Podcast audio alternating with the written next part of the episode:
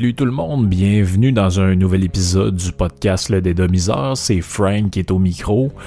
Comme d'habitude, hein, vous commencez à vous habituer. Après 61 épisodes maintenant, 61 épisodes. Un épisode, ouais, ok. On vient des fois qu'on. C'est comme des fois j'entends notre ami Carl dire un avion. Non, c'est un avion. C'est une petite, euh, petite blague en passant de même. Euh, parce que je l'aime bien, fait qu'il faut bien se taquiner, euh, faut bien se un peu. Euh, D'entrée de jeu, je veux juste me faire un mea culpa parce que là, ça fait presque dix jours que j'ai pas sorti de podcast. D'habitude, c'est c'est pas dans mon habitude, mais là, en ce moment, c'est des circonstances un peu exceptionnelles, pas nécessairement par rapport à l'histoire de le COVID-19, mais par rapport au fait que vendredi dernier, j'ai eu les clés de mon appartement. Euh, dans lequel je vais déménager. Puis là, ben, depuis les derniers jours, là, c'est euh, fait des boîtes, euh, transporte des affaires, va laver des armoires, va laver des planchers, commence à boucher des trous dans le mur. là, la peinture s'en vient éventuellement dans les prochains jours. Donc, je peux pas vous promettre que la semaine prochaine, ça va être un.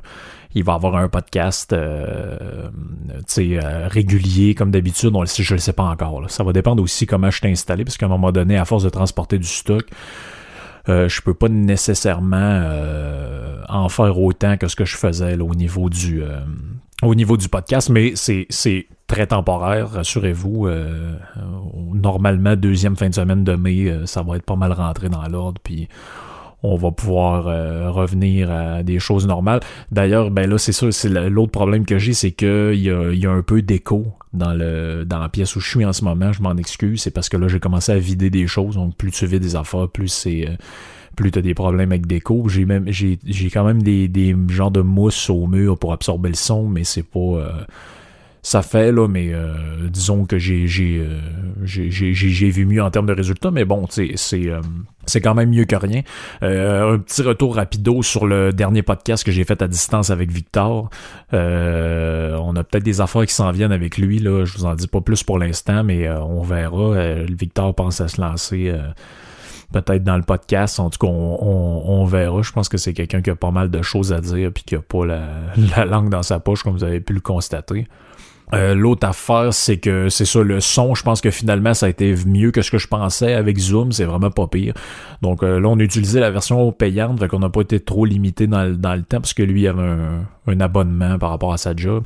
Mais euh, peut-être que si j'ai à faire ça avec d'autres invités, on, on, va voir ce qui est possible de faire d'ici le, le, podcast 65. On va, on va regarder ça, puis on va voir pour peut-être sortir, sortir du stock. Cette semaine, j'ai envie de vous parler de quelque chose que j'avais. En fait, mon plan initial, c'était de parler de ça au début de la crise qu'on vit actuellement, mais je me suis dit, euh, vaut mieux attendre d'avoir un peu de recul, observer les comportements humains, puis les choses changent puis évoluent assez rapidement. Au début, on a assisté à une espèce d'hystérie collective où les gens allaient de manière maladive acheter du papier de toilette. Ça a été un phénomène euh, mondial. Moi-même, j'étais à l'épicerie la journée où ça s'est passé. Euh, c'est quelque chose comme le 13 mars ou le 12 mars, j'étais à l'épicerie au Maxi, euh, je me rappelle encore. Puis là, je voyais du monde passer avec des masques puis des gants, avec les, paniers d'épicerie remplis de papier de toilette puis de lingettes désinfectantes. Peut-être que sur les lingettes, ils ont bien fait d'en acheter parce qu'on n'en trouve plus nulle part. Pas moyen de, comme disait le gars à Tedford Mine qui a filmé le vidéo, pas moyen de torcher le derrière de son fils parce qu'il y a des malades qui sont venus dévaliser euh, le, magasin. Fait que même pas moyen de trouver des lingettes pour bébé. Donc ça, c'est un peu... Euh, c'est un peu spécial, là, c'est les, comportements humains, mais bref, après ça, là, on a assisté au début des mesures de confinement. Euh, on a vu qu'une certaine partie, peut-être les gens un peu plus âgés qui ne voulaient rien savoir de respecter les consignes de distanciation sociale, ça va à l'épicerie 7-8 fois par semaine pour aller acheter une pinte de lait et une douzaine d'œufs. Donc ça, ça a été une autre affaire. Puis là, petit à petit, on a vu s'installer une espèce de euh, genre d'esclavage confortable. Ben, en fait, c'est quand les chèques du gouvernement sont arrivés, parce que là, au début, tout le monde voulait que ça se règle vite, tout le monde voulait recommencer à travailler. Mais quand le BS est arrivé, les mêmes, il y en a là-dessus qui ont reçu deux, trois chèques de 2000 pièces parce qu'ils ont reçu du chômage, de la PCU, puis un autre patente en même temps. Puis même là-dessus, les mesures se sont étendues à du monde qui travaillait un, ou deux chiffres par mois dans un Simons, puis finalement, ou dans, ou dans un chocolat favori, peu importe. Puis là, finalement, ils ont le droit à 2000 pièces par mois alors qu'il en faisait peut-être 600 avant. Donc c'est, c'est, c'est le fun pour ceux qui continuent à travailler puis à se botter le cul parce que soit ils n'ont pas le choix, soit soit ils veulent, bien le faire parce qu'à un moment donné, rester chez vous, euh, tu finis par virer complètement ma boule. Mais c'est ça, je, je trouvais que c'était important d'avoir un petit... Euh, un petit recul par rapport aux événements, puis euh, justement pouvoir réfléchir un peu à cette histoire-là, à ce concept-là d'hystérie collective. Puis là, j'en verrais pas nécessairement à Freud, parce que vous savez que le concept d'hystérie, ça a beaucoup été traité par Freud, ça. Euh, pour moi, la psychanalyse, j'en ai déjà parlé. Un jour, je ferai un podcast complet sur l'histoire de la psychanalyse. Pour moi, c'est un peu... Euh, c'est un peu de la c'est comment je pourrais dire ça c'est borderline religieux la psychanalyse là. C'est presque une secte en France là. On a vu quand le philosophe euh, français Michel Onfray a commencé à écrire son il a écrit un livre génial euh, qui s'appelle le crépuscule d'une idole sur Freud justement sur la psychanalyse. Puis il y a toute une espèce de, de coterie là qui s'est jetée sur lui disant qu'il réactivait les thèses d'extrême droite je sais pas quoi. Alors que le gars c'est un philosophe de gauche libertaire mais bon ça c'est un c'est un autre débat. Puis là, il y avait euh, les, les, les macros puis les maquerelles de la psychanalyse qui se sont jetés sur lui pour... Pour dire que ça avait pas de bon sens, puis mais tu sais, il y a tout un, un, business en arrière de ça. Le, business de la maladie mentale, c'est un business assez rentable. Une petite, petite séance sur le divan, je dors un peu pendant que tu m'écoutes, tu me donnes 100 pièces payé cash, hein, évidemment, ou par chèque. Euh, donc il y a, y a, un business très lucratif en arrière de ça, puis euh, ce sera pas le sujet du, du podcast présent. Moi, ce qui m'intéresse, c'est plus les comportements collectifs. Donc, on est à la frontière entre la psychologie et la sociologie. C'est pas une science exacte. Euh, évidemment, on n'est pas dans la dans la science exacte là-dedans parce que euh, quand je dis science exacte, je parle de sciences physiques, je pense de je parle de mathématiques, je parle de chimie, je parle de choses qui pourraient nous donner des résultats probants puis qu'on dirait ben regarde, voici quand les gens se comportent d'une telle manière, ça veut dire ça, ça veut dire ça, ça veut dire ça. Bon ben vous savez que l'humain c'est plus complexe que euh, ça ça peut le paraître, donc il n'y a pas de science exacte du comportement humain. Il y a des hypothèses, par contre, il y a des, il y a des, il y a des euh, comment je pourrais dire ça il y a des explications qui font tiennent la route peut-être plus que d'autres puis c'est ce que je voulais voir avec vous autres aujourd'hui. Donc juste mon entrée de jeu de même pour définir un peu de quoi je parle. Je sais pas si vous connaissez euh, l'association des sceptiques du Québec. Il y a quelques années je me promenais pas mal dans leur affaire sur leur site. Je pense même qu'ils faisaient des conférences euh, etc. Donc c'est euh, c'est un site qui était intéressant. C'était beaucoup pour euh, démanteler toutes les histoires, l'homéopathie, euh, toute cette patente-là. Et puis il y a une section sur l'hystérie collective. Et puis la définition qu'ils donnent, je trouve qu'elle est, très intéressante. Ils, ils appellent, ils définissent l'hystérie collective comme la réaction émotionnelle ou physique disproportionnée par rapport au contexte de la part d'un groupe, donc groupe, collectivité, ensemble de personnes, etc., résultant de croyances fondées sur la suggestion, la mauvaise compréhension de faits importants, des stimuli imaginaires et d'un renforcement collectif, et se caractérise par une obéissance aveugle à une fausse autorité. Donc là, la, euh, ça peut paraître un peu euh, abstrait dit de même, mais réaction émotionnelle, je pense qu'on est vraiment là-dedans, disproportionnée dans le cadre pour une partie de la population, c'est très certainement disproportionné. Pourquoi je dis ça? C'est parce que on nous expliquait au début qu'il fallait euh, adopter des mesures de confinement pour aplatir la courbe, pour aplanir la courbe, pour réduire la vitesse de propagation du virus dans la société. Il y en a après ça qui se sont imaginés que se confiner, ça voulait dire s'enfermer à double tour jusqu'à temps que le virus disparaisse. Donc là, puis en plus, ce qui est très drôle, c'est que c'est plein de professeurs hein, qui répètent ça. Ou pas qui répètent ça, mais qui laissent croire que c'est ce qu'ils pensent. Parce que les autres, ils veulent pas de retour à l'école, ils veulent pas de rouvrir l'économie, ils veulent pas rien faire. Là, ben, tu te dis à un moment donné, c'est normalement vous êtes professeur, vous êtes censé enseigner aux jeunes euh, d'une certaine manière ce qui est le, le, le, différencier la vérité de la fausseté, le vrai du faux, etc. Donc ça, ça, me ça me semble quand même un peu inquiétant que vous ne fassiez pas la différence entre aplanir la courbe et éradiquer le virus. Donc, il n'y aura pas d'éradication du virus, à moins d'avoir un vaccin ou un traitement très efficace qui pourrait être distribué à grande échelle. Ce qu'on doute qui arrive. Hein. Il n'y a pas eu de vaccin pour plein de maladies, puis plein de, de de virus dans le passé. Donc on là-dessus, on le sait pas. Puis pour ce qui est des traitements, ben là, j'ai déjà fait un podcast sur euh, l'histoire de l'hydroxychloroquine, le protocole du docteur Didier Raoult. Tout ça, ça semble être boudé ici complètement par les médias. Il y a toujours pas d'histoire. Quand je parle de ça aux gens que je peux côtoyer, soit au travail, soit euh, de manière aléatoire, les gens, ah, oh, ça a l'air que c'est dangereux, ça. Il y a eu un article quelque part d'un gars qui aurait euh, s'était automédicamenté à ça euh, euh, en ramassant des produits, on sait pas trop où, puis d'autres personnes à qui on avait administré ça, mais alors qu'il y avait des maladies cardiaques. Alors que c'est bien documenté là-dedans, l'hydroxychloroquine, ça ne s'administre pas comme ça n'importe comment. Bon, D'abord, on doit tester le potassium que vous avez dans votre sang, on doit vous faire un électrocardiogramme. En tout cas, il y a une série de... Je l'ai déjà parlé, je vous renvoie à ce podcast-là. Là-dessus. Puis pour ce qui est de la question de l'obéissance aveugle à une fausse autorité, on peut le voir de manière un peu euh, métaphorique. Pas que j'entends ici que le gouvernement du Québec est une fausse autorité, mais le fait de ne pas contester jamais ce que disent des êtres humains, ça devient à un moment donné inquiétant.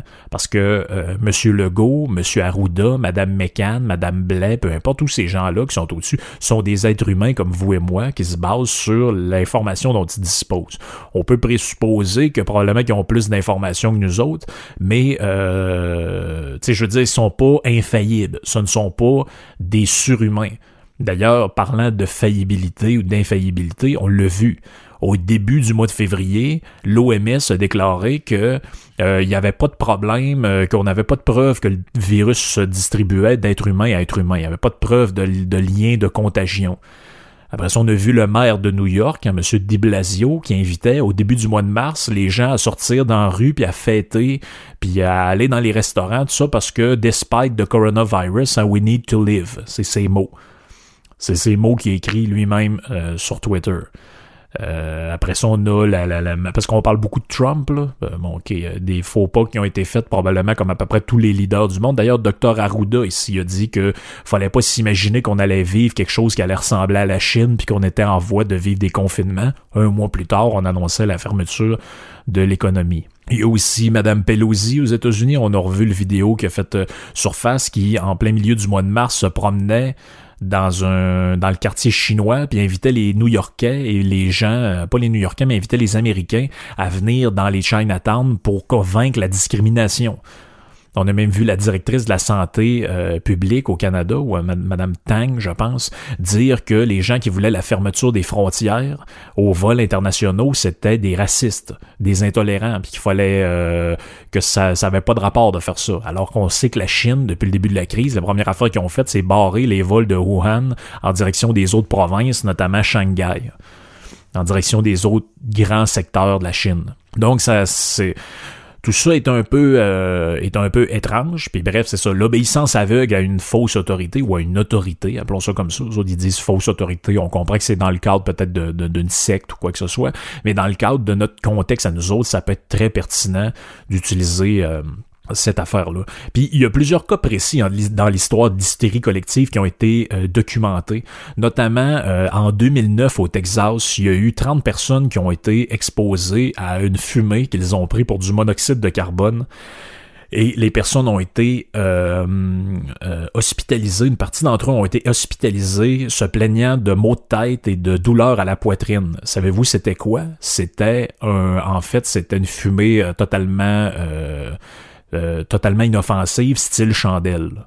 Il n'y avait pas de monoxyde de carbone, il n'y avait pas de fuite de gaz, il n'y avait pas rien. C'était en fait un genre de parfum. Là, on sait pas trop exactement ce que c'était. Là, j'ai pas les détails, mais dans l'article euh, que j'ai trouvé, euh, y avait les analyses ont montré qu'il n'y avait aucune trace de monoxyde de carbone.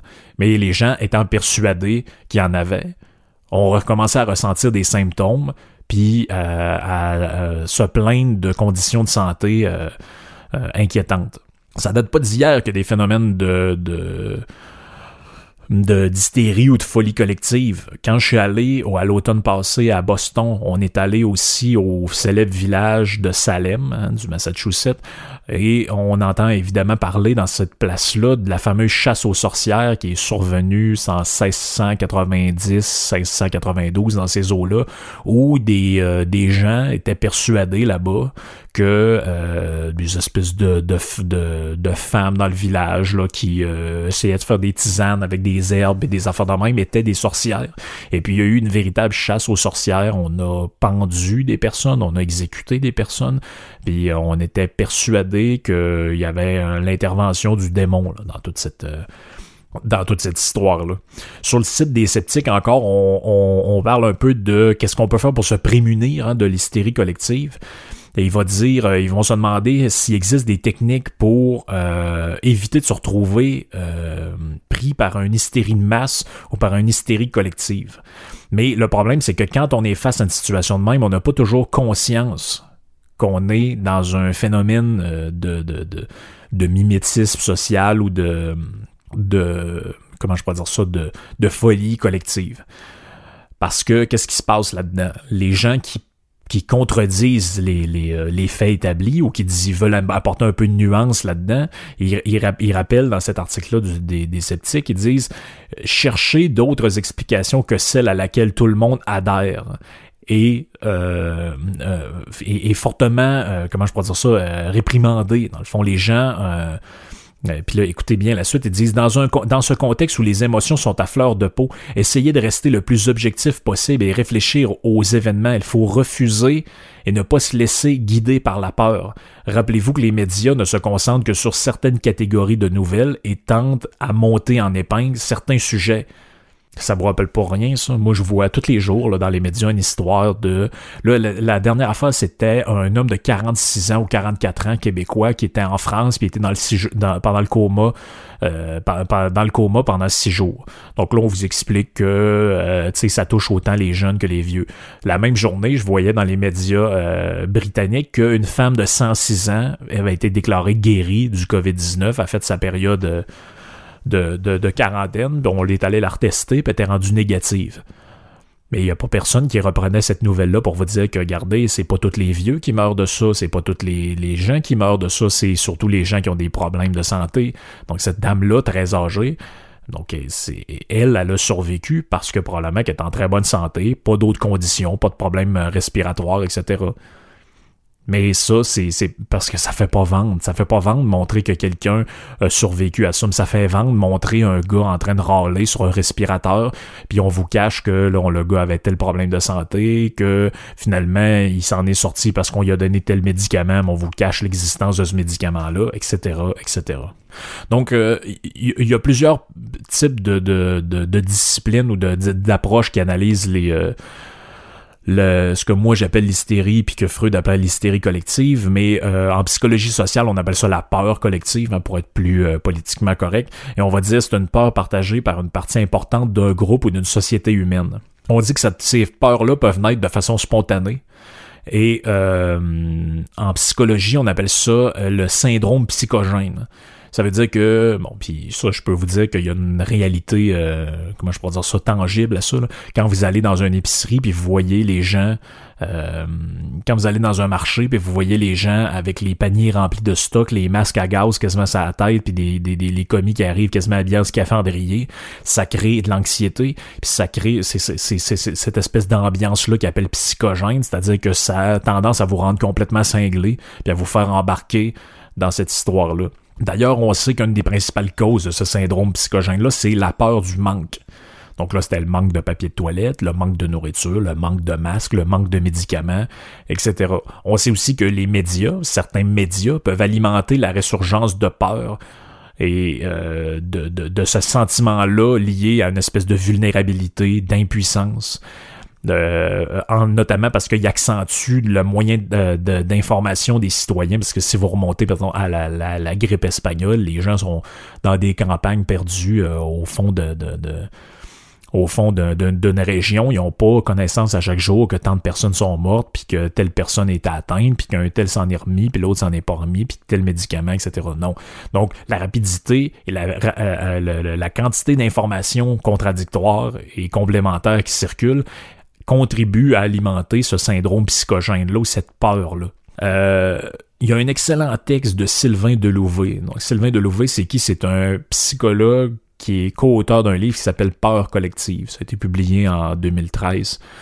Euh, et il dit là-dedans, il dit durant la période récente, il y a eu plusieurs épidémies de l'apparition d'Ebola, en passant par le sida, le H1N1 ou le SRASP. Il dit toutes ces épidémies ou pandémies étaient au départ inconnues. Si nous prenons l'exemple du coronavirus, il y a quelques semaines, personne n'en avait entendu parler. Certains pensent d'ailleurs que le nom vient même d'être inventé alors qu'il existe depuis longtemps. Puis là, il explique là-dedans que le, le, dans le fond, le coronavirus avait déjà été euh, identifié euh, avait déjà été identifié chez les chauves-souris. Évidemment, ce qu'on savait pas, c'est que ça pouvait se, transmettre à, l'être humain. Puis euh, il va dire quand l'épidémie est arrivée en Europe, parce qu'il s'intéresse beaucoup à l'Europe, il dit quand l'épidémie est en arrivée, en, en Europe, la stigmatisation a diminué envers les, les personnes euh, chinoises, s'est transformée en stigmatisation des personnes contaminées. Il dit quand quelqu'un tousse, tout le monde se retourne. Ça, ça fait partie d'un côté euh, psychogène, d'un côté hystérique, d'un côté de réaction, de peur disproportionnée. Mais oui, il y a quelqu'un qui tousse, euh, il est à 25 pieds de toi, là, tu pogneras pas le virus. Là. T'as juste à pas à te faire cracher d'en face, puis ça va, ça va, ça va aller. Il dit ces comportements sont des conduites protectrices qui relèvent de la pensée magique et qui est en lien direct avec la superstition. C'est pour ça qu'on parle d'hystérie collective parce qu'on n'a pas affaire à une pensée rationnelle mais à de l'émotion pure enveloppée de pensée magique. Donc les gens là, qui sortent de la maison en scaphandre ou avec euh, euh, tu sais là on a vu tout, tout vu le vidéo de la madame qui a un masque mais qui prend ses gants, euh, qui, sa main pour tirer sur le masque puis elle liche son doigt pour tourner une page de journal ou ce genre de patente là. Donc ça, c'est euh, carrément une réaction d'hystérie doublée de, de, de, pensée magique. dans le fond, on pense qu'on va se camoufler puis qu'on va survivre en adoptant toutes sortes de comportements un peu, euh, un délirants. Je vais prendre une petite gorgée de café.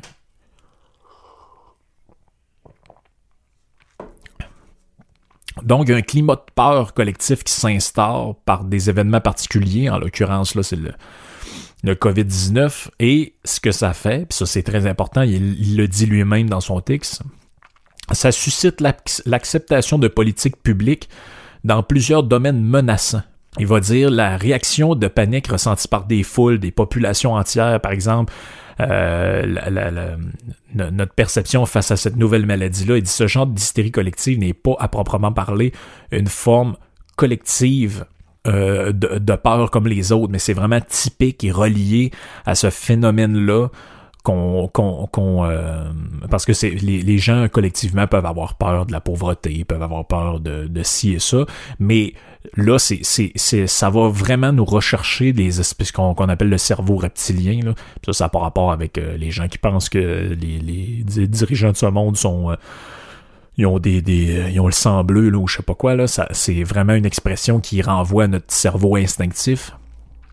Donc ça veut dire que ça ça fait ressortir en nous le côté euh, si je pourrais dire animal ou le côté instinctif. Puis ça c'est ça qui fait que les, les après ça les gens se comportent de manière irrationnelle euh, y a, dans le, dans cette histoire-là, on parle aussi qu'il y a un phénomène de contagion sociale. Ça, ça veut dire quoi? Ça veut dire que il y a plusieurs exemples dans l'histoire. Dans les années, fin des années 80, début des années 90, il y a une série d'observations, par exemple, d'OVNI qu'on a eu lieu en Belgique. Il n'y a jamais eu de preuves, il n'y a jamais eu rien. Mais l'idée, c'est de montrer que quand on entend parler dans la population que ah, ça a l'air qu'il y a telle affaire, ça a l'air qu'il est arrivé telle affaire, mais il y a un phénomène de contagion sociale, c'est-à-dire qu'il y a des gens qui commencent à faire, euh, à s'auto-convaincre et à convaincre les autres qu'ils ont vu eux aussi ces affaires-là, qu'eux autres aussi ont été victimes de telle affaire. Exactement comme je suis à peu près sûr que les gens qui écoutent, vous avez tous un oncle ou une tante qui vous a déjà dit que, ou une connaissance ou le père d'un ami qui vous a déjà dit que un jour euh, à l'école, il y a un professeur de philo ou de français qui avait fait, de, fait faire une dissertation puis qui lui avait posé la question qu'est-ce qu'un risque ou qu'est-ce que le risque? Puis la personne a pris sa feuille blanche ou est allée la redonner au professeur en avant puis elle aurait eu 100% parce que c'était un risque incroyable. J'ai le père d'un de mes amis qui m'a déjà conté que lui avait fait ça, et ma tante, une de mes tantes m'a déjà dit que c'est elle qui avait fait ça. Donc ça, c'est des genres de, de, mythes ou de patentes qui se promènent par contagion sociale, que les gens répètent. Je suis sûr que les gens qui écoutent, il y en a qui se sont déjà fait raconter ça, même que c'est peut-être vous avez peut-être déjà fait à croire aux autres que vous l'aviez fait euh, vous-même. On observe aussi ce phénomène-là à, plus petite échelle quand on est en groupe, entre amis, puis qu'il y a des gens, par exemple, si vous racontez la même histoire 10-12 fois dans des soirées, à un moment donné, vous apercevez qu'il y a un de vos amis qui dit « Ah oui, je me rappelle, t'avais fait telle affaire. » Puis là, tu dis « Oui, mais t'étais pas là. » Ouais, ouais, j'étais là. Non, non, t'étais pas là. On était juste nous quatre. Vos deux, vous étiez pas venus pour une raison X. Mais c'est juste, ça fait comme 12 fois qu'on raconte l'histoire. Donc, vous êtes rendu que vous êtes auto-convaincu que vous étiez là. Puis même votre cerveau a probablement réinventé des souvenirs et euh, comment je reconditionner le passé pour vous faire penser que c'est pas de la, c'est pas de la mythomanie où les gens sont pas mal intentionnés, ils sont vraiment persuadés qu'ils étaient là alors qu'ils étaient pas là. Euh, la peur collective, ça remonte à très loin. Hein, ça a même rapport avec les. Euh, en fait, c'est inscrit au centre de toutes les religions. Euh, on appelle ça le, millénarisme ou l'eschatologie. Qu'est-ce que ça veut dire? Ça veut dire le récit de la fin des temps ou de la peur de la fin des temps.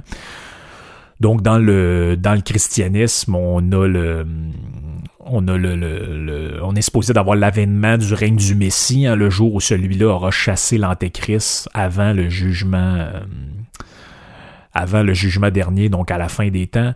Euh, cette idée-là est présente dans toutes les religions, comme je le dis, dans certains courants du judaïsme, ça s'appelle le livre d'Enoch ou le livre de Daniel ou l'Apocalypse de Baruch, si vous allez dans l'Ancien Testament, c'est-à-dire la, Torah ou la, tradition juive. Euh, dans le christianisme, on a ça dans l'Apocalypse de Jean. Je peux vous en lire un petit extrait, c'est, assez révélateur. Apocalypse de Jean, voici ce qu'il dit. Il dit Et je vis des trônes, et à ceux qui s'y assirent furent donnés le pouvoir de juger et je vis les âmes de ceux qui avaient été décapités à la cause du témoignage de Jésus et à cause de la parole de Dieu, et de ceux qui n'avaient pas adoré la bête ni son image, et qui n'avaient pas reçu la marque sur leur front et sur leurs mains. Ils revinrent à la vie et ils régnèrent avec Christ pendant mille ans. Donc, qu'est-ce qu'il raconte, Jean? Il raconte la fin des temps et l'avènement, le, le retour du Christ sur terre. Bon, bref, je ferai pas un, podcast de théologie, mais c'est important de savoir que depuis la, mon but, c'est que de vous, vous montrer que depuis la nuit des temps, depuis l'Antiquité, depuis la Bible, depuis euh, que le monde des mondes, on parle de ces, euh, cette idée-là d'un en fait l'humanité est tentée par une espèce de peur de fin du monde. Euh, ça, ça traduit une certaine forme de peur collective, de folie collective, puis c'est très présent dans l'histoire de l'humanité. C'est là dans les écrits des, des, des pères de l'Église, dans l'islam sunnite et chiite, c'est là aussi, chez les évangélistes, c'est là, chez les témoins de Jéhovah, c'est là, euh, dans l'Église des Mormons, c'est là aussi, dans le mouvement euh, Bob Marley, là, les, le rastafarianisme, bon, c'est là aussi, le mouvement Rastafari, c'est là aussi. C'est des traditions qui sont présentes dans toutes les religions, donc ça prophétise une espèce de venue divine sur Terre, etc. Mais c'est aussi présent en politique. Donc en politique, ça peut prendre la forme d'une doctrine de révolution radicale qui pourrait aboutir à l'espèce de mise en place d'un ordre social nouveau, euh, de mesures communes différentes. Euh, ça peut aussi servir à qualifier le communisme et le nazisme. Donc, euh, avec le communisme, ce qui se passe, c'est qu'on a une espèce d'adhésion collective derrière une autorité, hein, de ce dont je parlais au début. Qui, puis le but de tout ça, c'est quoi? C'est l'abolition des classes sociales, l'apparition de la société juste et euh, de, des gens qui chantent dans les, dans les prés, puis etc. Dans le nazisme, c'est quoi? C'est l'arrivée de la société pure, la race aryenne, puis l'espace vital, puis etc., etc.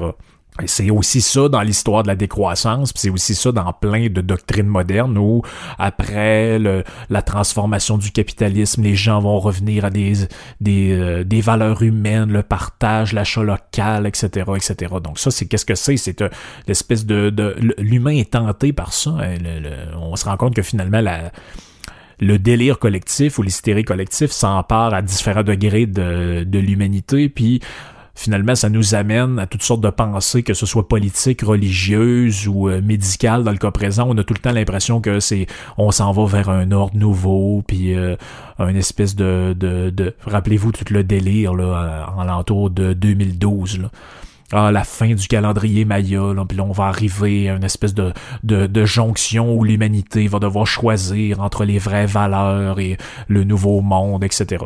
Tout ça, c'est de la bullshit, comme à chaque fois. Finalement, le monde change à peu près jamais, mais... Euh, c'est, intrinsèquement lié à l'homme, que ce soit religieux, politique, euh, médical, la peur de la pénurie ou de la fin du monde, peu importe. C'est, euh, typique des, des êtres humains.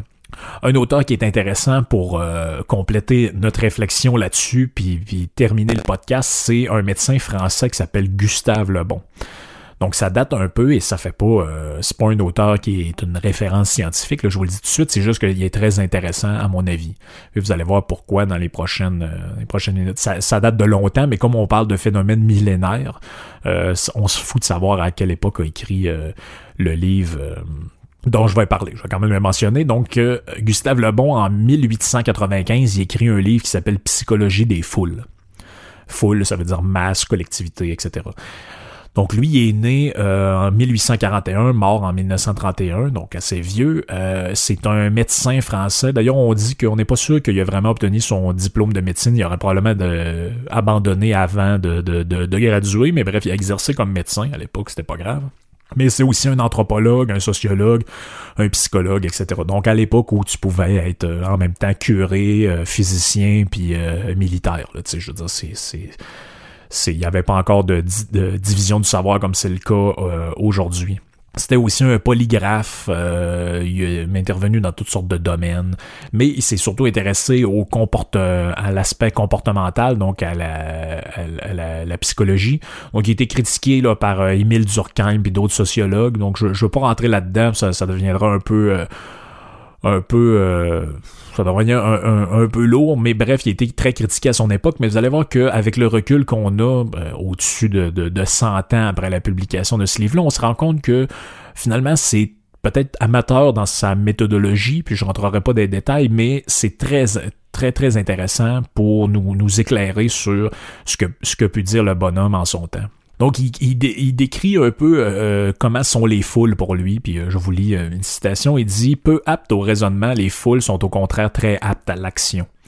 Des milliers d'individus séparés peuvent, à, certains moments, sous l'influence de certaines émotions violentes, de grands événements nationaux, par exemple, acquérir les caractères d'une foule psychologique.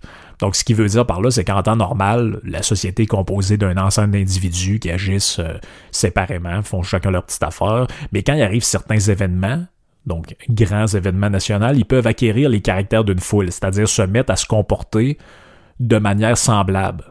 Donc ça renvoie à ce que je vous parlais un peu plus tôt, le, le, le, le, phénomène psychogène.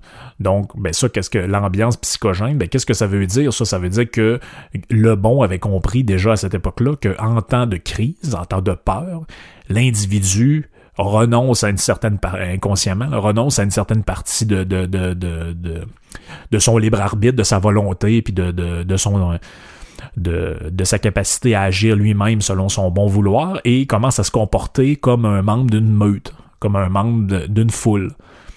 Et il va dire, euh, l'individu, quand il devient membre de la foule ou de la meute, qu'est-ce qu'il acquiert? Il acquiert trois caractéristiques qu'on trouve euh, dans cet état de foule-là. Le premier, c'est l'irresponsabilité. Parce que l'individu, du fait qu'il se sent appartenir à un groupe, donc du fait qu'il sent qu'il est dans un nombre, euh, ressent un sentiment de puissance ou euh, de d'irresponsabilité et voit certaines de ses inhibitions s'effondrer. Il va pouvoir accomplir des actions qu'il n'aurait jamais accomplies seul, par exemple. Par, euh, seul, par exemple, piller un magasin ou euh, se battre dans une cour de Walmart parce qu'on veut ou de Costco parce qu'on veut du papier de toilette. On pensez à ce que à ce qui est ce que je dis, là, puis demandez-vous si c'est si amateur que ça, ce qu'a écrit Le Bon il y a plus de 100 ans. Donc le premier, c'est ça, un sentiment de responsabilité. Le deuxième, la deuxième caractéristique, c'est la contagion, ou ce dont j'ai parlé un peu plus haut. Eux autres, ils appelaient ça la contagion sociale, lui appelle seulement ça la contagion, mais on parle un peu de la même chose. Euh, on utilise des fois aussi le terme sympathie, c'est-à-dire le, fait d'être capable de ressentir les mêmes choses que les autres. Et euh, il, lui dit, ben, euh, dans un dans, dans, l'état où l'individu se met à agir comme euh, les autres, on va, on va se rendre compte que les mêmes passions agitent tous les membres de la foule avec une grande violence.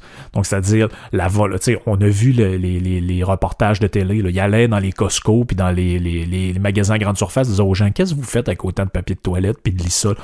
Oh bon, on sait pas trop, là, euh, on fait comme les autres, puis on est un peu embarqué là-dedans. Il y a même une madame qui a dit ça, on est un peu embarqué là-dedans, puis euh, ben c'est ça, c'est directement ce que ça veut dire, c'est la contagion, la contagion sociale. Le troisième, la troisième caractéristique qui a un peu rapport à, celle d'avant, c'est la suggestibilité, ça veut dire le, côté influençable. Euh, il va dire l'individu qui fait partie d'une foule voit sa conscience s'évanouir. Donc là, c'est un peu radicalement dit, mais euh, il dit il peut être amené à prendre des décisions à l'encontre de son propre intérêt. Puis ça, c'est très pertinent dans le contexte actuel, c'est-à-dire aller à l'encontre de son propre intérêt. Ça, ça veut dire tous les gens qui sont enfermés à double tour chez eux, à pu voir personne, puis qui veulent qu'on soit de même pendant deux ans de temps. Pensez-vous que c'est dans leur propre intérêt de faire ça? Qu'est-ce qui va arriver là, quand les chèques vont arrêter de rentrer parce qu'il n'y aura plus d'argent puis on va être dans une crise économique sans précédent? C'est totalement contre l'intérêt de tout le monde. Mais ce qui, explique là-dedans, c'est que dans un phénomène collectif, d'hystérie collective ou de peur collective, ben l'individu renonce à sa propre conscience et se met à adopter des comportements euh, grégaires ou tribaux ou euh, faire comme les autres. Disons ça clairement. Donc, qu'est-ce qu'il fait? Il adopte des idées qui vont à l'encontre de son propre intérêt. Alors qu'en temps normal, les gens cherchent, euh, euh, cherchent à combler leur intérêt et à faire avancer leur cause. Et là, il y a, une, section très intéressante. Il va dire l'évanouissement de la personne consciente prédominance de la personnalité inconsciente, orientation par voie de suggestion et de contagion des sentiments et des idées dans un même sens, tendance à se transformer immédiatement en acte les idées suggérées, tels sont les principaux caractères de l'individu en foule. Il n'est plus lui-même, il est devenu un automate que sa volonté ne guide plus. Pensez à ce que vous voyez, puis demandez-vous si ça fait un certain sens. Euh, il va dire aussi qu'il s'agisse d'un palais à incendier ou d'un acte de dévouement à accomplir, hein, d'un acte de dévouement à accomplir. Il va dire euh, la foule s'y prête avec la même facilité. Donc ça veut dire autant le fait d'agir ou de ne pas agir. Donc euh, interprétez ça comme vous voulez. Tout dépend de la nature de l'existant et non plus comme chez l'être isolé des rapports existants entre l'acte suggéré et la somme de raisons qui peut être opposée à sa réalisation. Donc ça, ça veut dire que vous avez toutes les raisons peut-être de faire ou de ne pas faire quelque chose, mais le fait que vous ayez embarqué dans ce bandwagon-là, le fait que vous avez été euh, aspiré par le phénomène de contagion sociale puis d'hystérie collective fait en sorte que votre volonté propre s'est évanouie d'une manière telle que vous restez isolé ou vous restez, euh, vous continuez à adopter des comportements, même si vous les sentez contraires à votre propre intérêt. Il va dire en terminant la foule qui consiste à ce titre à un être unique, tant qu'elle subsiste en tant que foule psychologique, ne pense pas par des mots et des concepts verbaux, mais par des images. Ça va bien aller. L'arc-en-ciel, euh, se laver les mains, euh, le masque. Donc c'est ça, la foule ne pense pas par des, des, des concepts, mais par des images. Il faut leur parler avec des signes, il faut leur parler avec des slogans, il faut leur parler avec des, des, des, formules simples. Il va, dire même que dans certains phénomènes de foule connus, on observe euh, des passions très fortes qui animent la foule, comme par exemple dans les cas de lynchage. Donc le fait qu'une foule se, se jette son dévolu sur euh, un individu ou un groupe d'individus et les, les, les linge complètement, ça peut aller jusqu'à des pendaisons, des affaires comme ça dans certains cas, ou encore, comme dans le cas des sorcières de Salem, des exécutions publiques. Il va dire ça commence par l'antipathie ou la désapprobation qui, chez certains individus, devient aussitôt une haine féroce de l'individu, chez l'individu en foule. Donc, ça veut dire que euh, sur le plan, mettons, avant que vous embarquiez dans le phénomène de foule, ben là, vous commencez à être en crise, puis à désapprouver euh, ce qui se passe, puis tout ça, mais quand vous commencez à être en foule, ça ce sentiment-là ne devient pas juste une antipathie ou une désapprobation, ça devient une haine, une haine et simple, il va dire l'individu en foule redevient primitif. Une foule qui se prend de haine pour quelqu'un est capable de le réduire en pièces, là où aucun individu isolé ne serait capable de la même férocité. Ça veut dire que dans le cas d'un phénomène d'hystérie collectif, la violence à laquelle on peut euh, à laquelle on peut assister, puis on, pourrait penser au génocide juif en Allemagne, on pourrait penser à plein, plein de choses, mais dans le cas où une foule se resserre derrière euh, certaines idées, ben on, observe un degré de violence qu'on pourrait jamais observer chez des individus isolés. Puis on pourrait penser à tous les gens qui commencent à parler de réouvrir l'économie, tout ça, puis ils reçoivent des, c'est pas des jokes, ils reçoivent des menaces de mort, des mails genre je te souhaite que tes enfants pognent le COVID puis que ta mère meurt, puis euh, euh, tu penses rien qu'à toi, puis blablabla. Ces gens-là sont, sont rendus complètement détraqués. Puis il le dit lui-même, il dit ces gens-là sont caractérisés par leur incapacité à penser rationnellement, ce qui les rend dangereux, d'autant que profitable pour quelqu'un qui sait en tirer parti.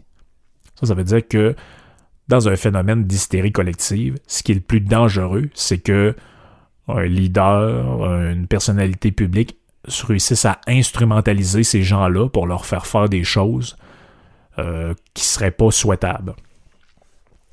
Euh, il dit même l'individu qui est dans un phénomène de foule ne peut supporter la contradiction et la discussion, et la foule ne les supporte jamais.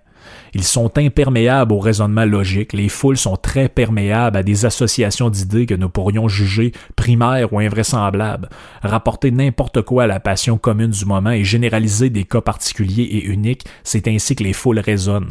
C'est ça ce que ça veut dire. Ça veut dire la chloroquine, c'est dangereux. J'ai vu à TV, il y a une personne qui s'est intoxiquée avec ça. Ouais, il y a des millions de personnes qui en prennent sur Terre. Non, non, non, c'est dangereux, c'est dangereux. C'est ça que ça veut dire. Imperméable au raisonnement logique l'incapacité de s'auto-organiser. Ça, c'est très intéressant. Le dernier point de Le Bon là-dessus, la foule a besoin d'un meneur. Aujourd'hui, on parlerait d'un leader pour l'organiser et la faire, euh, la faire survivre d'une certaine manière. Et là, il va, dire là-dedans, les meneurs ont trois moyens d'action. Ça, c'est Le Bon qui dit ça il y a au-dessus de centaines. Il dit, le meneur, il y a trois manières de, de gérer une foule. Il va dire l'affirmation, la répétition et la contagion encore. Donc l'affirmation, c'est quoi? C'est une proposition simple, imagée, énergique. Elle transmet une forte passion et une puissance d'énergie. On pourrait en quelque sorte parler de slogan.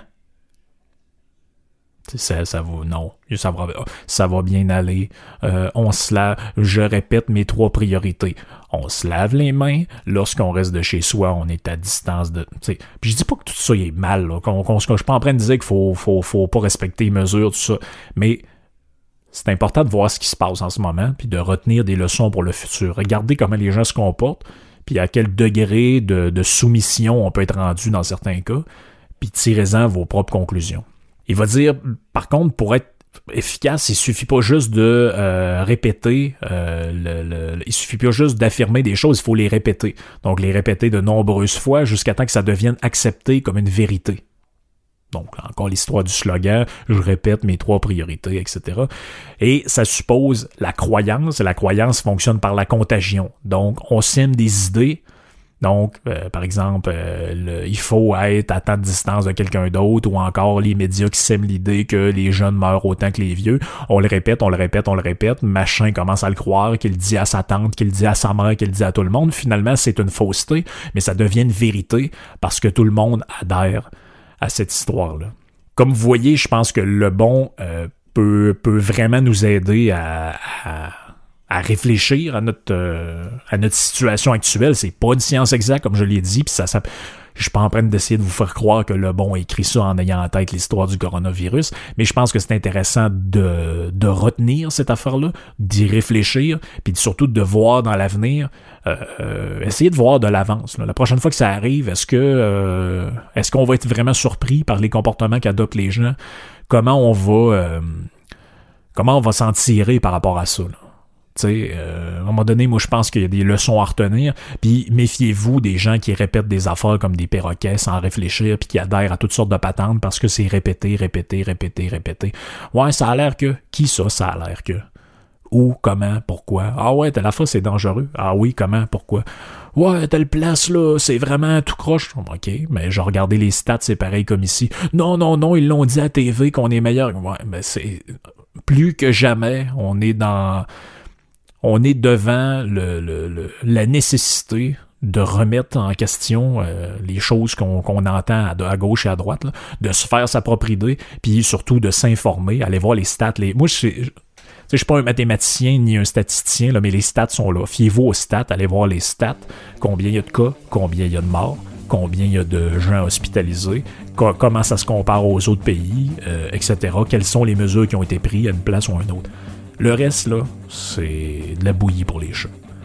Donc, ça fait le tour pour moi pour ce podcast-là. Je m'excuse encore d'avoir retardé euh, d'une semaine avant de le publier parce que, euh, bon, euh, j'ai un emploi du temps assez chargé de ce temps-là, mais on se revoit le plus tôt possible. Puis j'espère que.